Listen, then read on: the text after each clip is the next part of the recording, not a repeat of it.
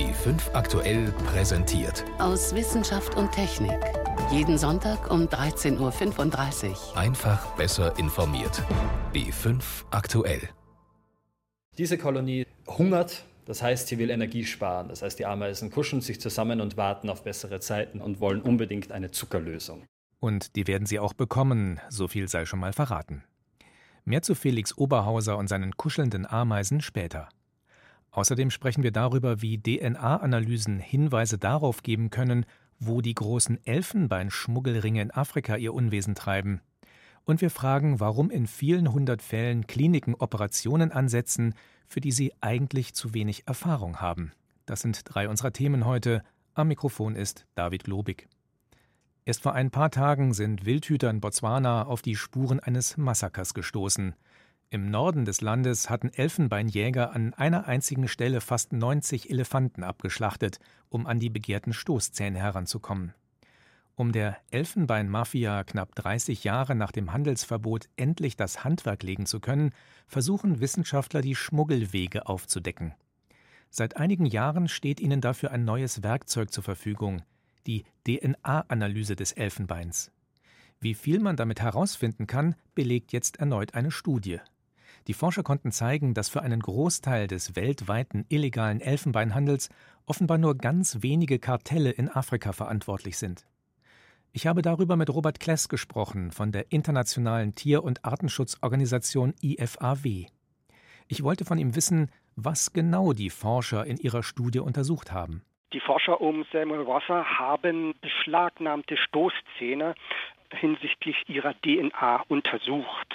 Und zwar war die Idee, dass Stoßzahnpaare, ein Elefant hat ja zwei Stoßzähne jeweils, während dem Schmuggelvorgang in unterschiedliche Sendungen transportiert werden. Und aufgrund dieser DNA-Analysen ist es gelungen, hier räumliche und zeitliche Verbindungen herzustellen. Man hat festgestellt, dass Stoßzähne, die eigentlich zusammengehören, aber in unterschiedlichen Sendungen transportiert wurden, tatsächlich räumlich und zeitlich ähnliche Wege gehen. Und aufgrund dieser Kenntnisse ist es möglich gewesen, die Schmugglerwege besser verstehen zu können und vor allem auch festzustellen, ganz offensichtlich sind es nur wenige Schmugglerringe, so ja man kann sogar sagen Schmugglerkartelle, die maßgeblich verantwortlich sind für den illegalen Elfenbeinhandel in Afrika. Wo sind denn da die Schmuggel-Hotspots? Im Zeitraum der Untersuchungen, also insbesondere zwischen 2011 und 2014, haben sich als Hotspots vom Schmuggelumschlag bei Elfenbein herauskristallisiert einmal äh, Mombasa in Kenia, aber auch Lomé in Togo und Entebbe in Uganda schienen dort die drei Hotspots für den Export von den weißen Gold, wie man ja auch Elfenbein nennt, zu sein. Und dieses Wissen ist natürlich für die Vollzugsbehörden Behörden von unschätzbarem Wert, weil sie dann viel zielgerichteter auf die Schmugglerbanden entsprechend Maßnahmen richten können. Sie haben es gerade schon erwähnt, es sind drei Kartelle, die dort identifiziert worden sind. Was muss ich mir denn darunter vorstellen? Was sind das für Strukturen? Ein konkretes Beispiel. Im März 2018 wurden von den Behörden in Singapur dreieinhalb Tonnen Elfenbein im Wert von 2,5 Millionen US-Dollar beschlagnahmt. Und um solche Sendungen transportieren, schmuggeln zu können, braucht es ein perfekt ausgerüstetes und sehr organisiertes Netzwerk.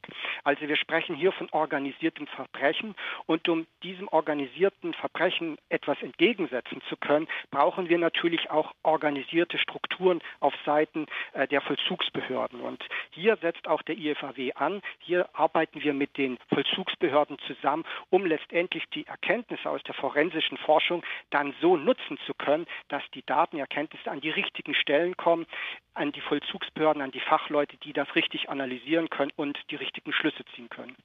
Wie sieht es denn auf der Abnehmerseite aus? Also viel Elfenbein geht ja nach China. Da gibt es inzwischen eine Elfenbeinverbotspolitik, die auch schon umgesetzt wird. Aber was muss sich trotzdem auf der Abnehmerseite noch ändern?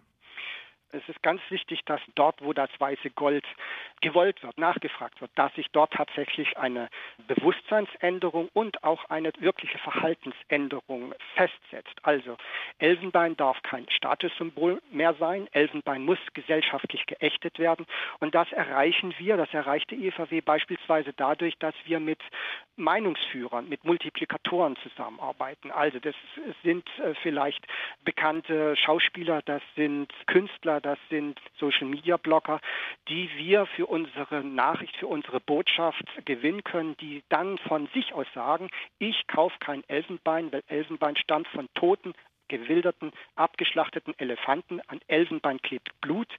Ich kaufe kein Elfenbein. Und dann die Botschaft an ihre Fangemeinde richtet, lasst auch die Finger weg von Elfenbein.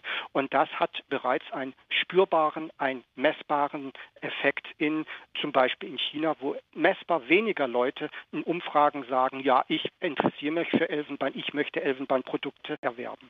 Neue Ansätze im Kampf gegen Elefantenwilderei und Elfenbeinschmuggel. Das waren Informationen von Robert Kless, dem Leiter des deutschen Büros der Internationalen Tier- und Artenschutzorganisation IFAW. Denguefieber, Chikungunya, Usutu-Virus. Noch vor ein paar Jahren waren das Krankheiten, die man fast ausschließlich aus den Tropen kannte. Doch die Klimaerwärmung sorgt dafür, dass sie auch bei uns in Europa zu einem wachsenden Problem werden.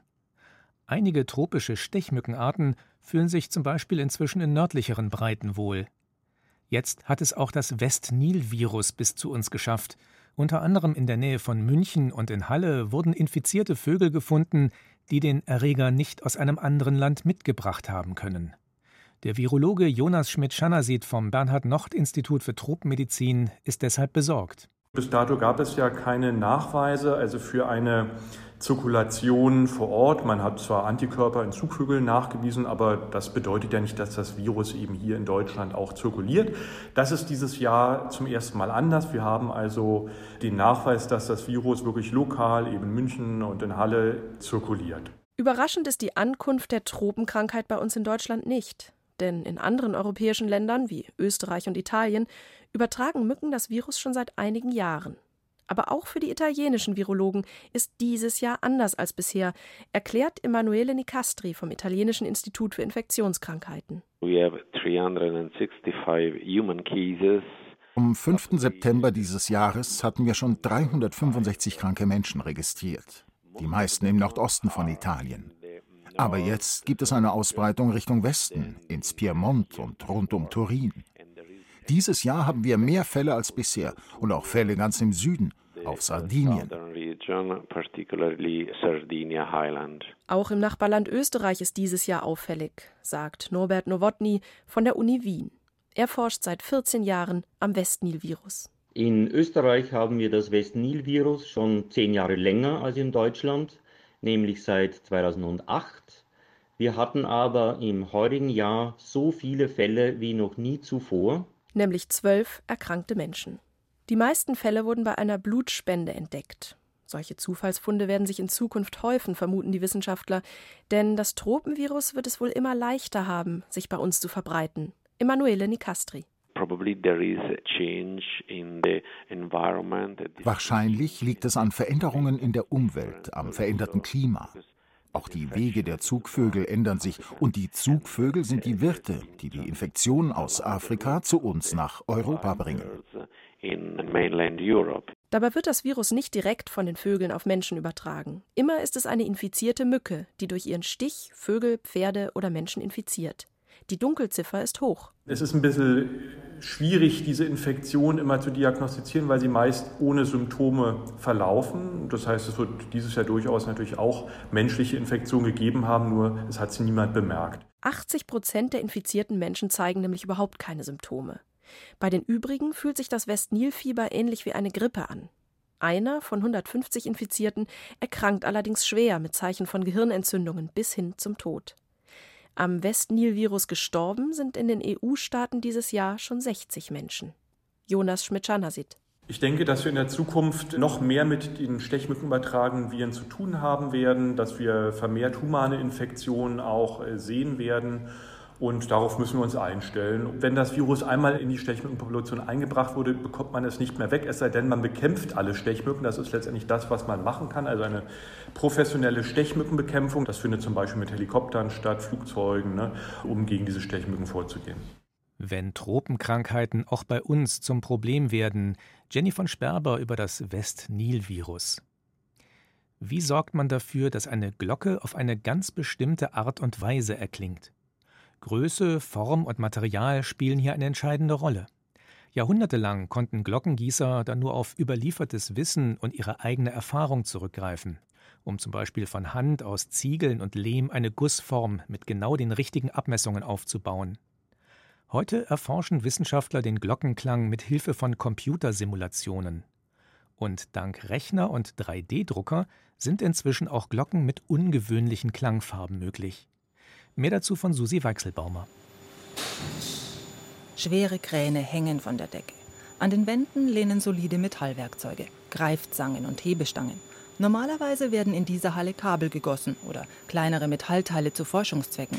Thomas Kress im silbernen Schutzanzug mit Schutzhelm und Handschuhen hat mit seinen drei Helfern diesmal etwas anderes vor. Eine Glocke soll es werden, eine Jazzglocke. Wir haben jetzt hier eine gedruckte Sandform. Das ist ein Foran-Harz-Sand-Gemisch, das ja, mit einem konventionellen 3D-Drucker ähm, gedruckt wurde, die Form. Wir werden die mit einer Bronze füllen. Wir haben hier am Start eine sechsprozentige Zinn-Bronze-Legierung. Wir werden heute eine Gießtemperatur haben von etwa 1200 Grad. Die Form steht bereit. Außen ein hellgrauer Kasten mit zwei kreisrunden Öffnungen oben, ungefähr so groß wie ein dicker Schuhkarton. Noch ist allerdings das Material im Schmelzofen nicht heiß genug. Unter der weißen Schutzabdeckung des Ofens brodelt es orange. Zweieinhalb bis drei Stunden dauert es, bis die 40 Kilogramm Zinnbronze flüssig genug sind. Die Herausforderung bei dem Glockenguss ist einfach die dünne Wandstärke. Dünne Wandstärken neigen eben zu einer vorzeitigen Erstarrung. Und das ist genau die große Herausforderung bei der Auslegung dieses Systems gewesen, dass wir immer noch so heiß sind, um selbst die entlegensten Stellen in dieser Kavität mit Schmelze zu befüllen. Kavität. Das meint den Hohlraum, der beim Gießen befüllt wird und der Glocke ihre Form gibt. Ein Begriff, den Maschinenbaustudent Felix Thomann, wie viele andere Begriffe aus der Gießereitechnik, inzwischen kennt. Eigentlich ist sein Studienschwerpunkt Optimierung. Er entwickelt Modelle und Algorithmen, mit denen sich Produktionsprozesse am Computer planen und verbessern lassen. Akustik mobiler Systeme hat Felix als Mastergebiet gewählt und findet sich jetzt als Jazzglockendesigner am PC wieder. Der Weg ging von diesem Akkord aus, den wir dann eben ja, Design nenne ich es mal. Ich habe mich ans Klavier gesetzt und habe dann auf Basis der Anforderungen eben eine Jazzglocke zu entwickeln, versucht einen Akkord zu spielen oder erstmal irgendwas zu spielen, was in Richtung Jazz klingt. Jazz bedeutet in diesem Fall, die Glocke soll entschieden anders klingen als gewohntes. Anders als althergebrachte Moll-Terz-Glocken, wie sie in den meisten mitteleuropäischen Kirchen hängen. Eine modernere Dur-Terz-Glocke ist gefragt, heller und wärmer im Klang und dann noch mit besonderer Jazznote. Der Akkord, der als Vorbild dient, ist am Klavier rasch gefunden. Problem nur, eine Glocke ist kein Klavier. Jeder Halbtonschritt am Klavier kann eine Glocke nochmal in 16 weiteren Schritten darstellen. Bloß in Realität kann man auch nur drei dieser 16 Halbtöne wirklich einstellen. Für Thomann bedeutet das in den Vorberechnungen ein ziemliches Gefrickel. Am Computer testet er Parameter wie Größe, Material, Wandstärke durch. Dabei ist vieles Annäherung. Eine Jazzglocke, an der man solche Berechnungen ausrichten könnte, existiert noch nicht. Also verwendet Thomann Daten zu traditionellen Mollterzglocken und legt diese auf Durterzglocken um. Das ist trickreich. Bei den einen fällt die Form nach unten flach ab, die anderen haben in der Mitte eine Welle, also sind tailliert. Felix Thomann optimiert so lange, bis die Kollegen um Thomas Gress vom Lehrstuhl für Gießereiwesen grünes Licht geben. So könnte es funktionieren. Gemeinsam mit Thomann entwickeln sie ein entsprechendes Gusssystem. Einguss, Lauf und Anschnitte. Damit soll jetzt in der Gießereihalle der TU ein weiteres Exemplar der 20 Kilo schweren Jazzglocke entstehen. Masterabsolvent Thomann muss also noch auf das Ergebnis warten. Aber er hat schon ein fertiges Probeexemplar seiner Jazzglocke bekommen. Läuten im Jazzakkord. Susi Weichselbaumer war das über Forschung rund um neue Glockenklänge. Sie hören B5 aktuell aus Wissenschaft und Technik, heute mit David Globig. Wenn sich Chirurginnen und Chirurgen an eine komplexere Operation wagen, dann sollten sie darin eine gewisse Übung haben. genauso wie das restliche Team, das die Patienten anschließend betreut. Denn die Routine lässt das Risiko bei solchen Operationen deutlich sinken. Deshalb gelten für bestimmte Eingriffe Mindestmengen.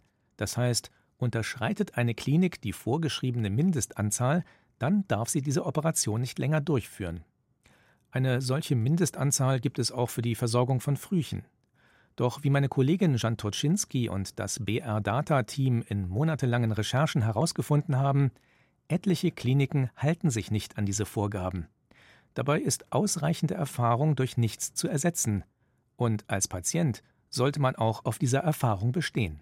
Gerhard Bergmann ist 70 Jahre alt. Der Münchner Installateur hat sein Leben lang hart gearbeitet. Jetzt machen seine Knochen nicht mehr mit. Er braucht eine Knietotalendoprothese, kurz Knietep. Die Suche nach der richtigen Klinik beginnt. Die Entscheidungsfindung, wissen Sie, das ist schwierig. Das ist, das ist sehr schwierig. Und je mehr, dass man rumfragt, je unsicherer werden wir ja.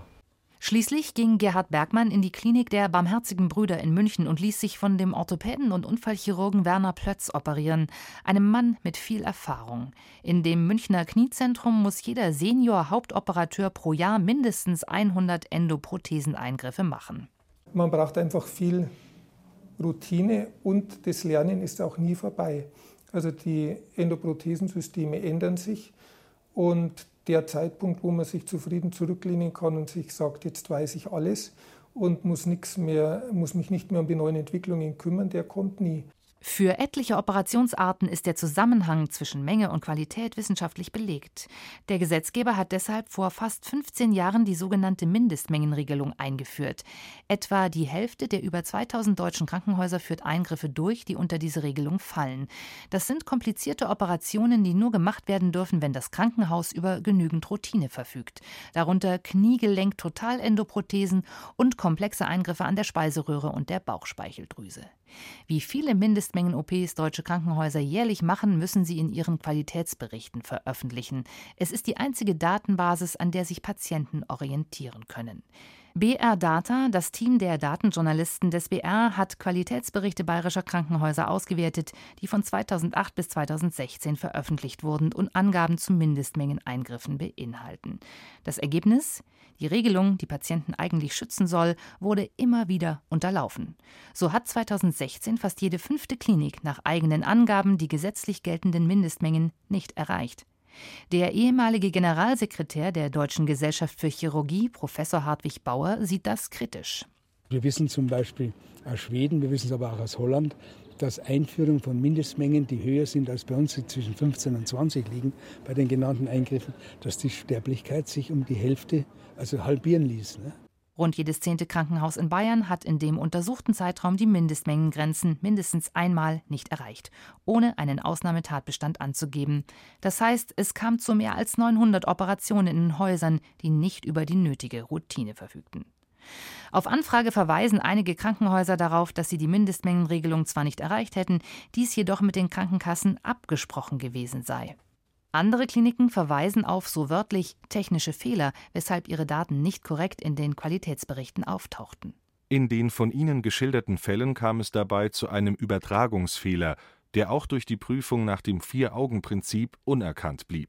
Im November 2017 hat der zuständige GBA, der gemeinsame Bundesausschuss von Ärzten, Krankenhäusern und Krankenkassen, eine Neufassung der Mindestmengenregelungen beschlossen.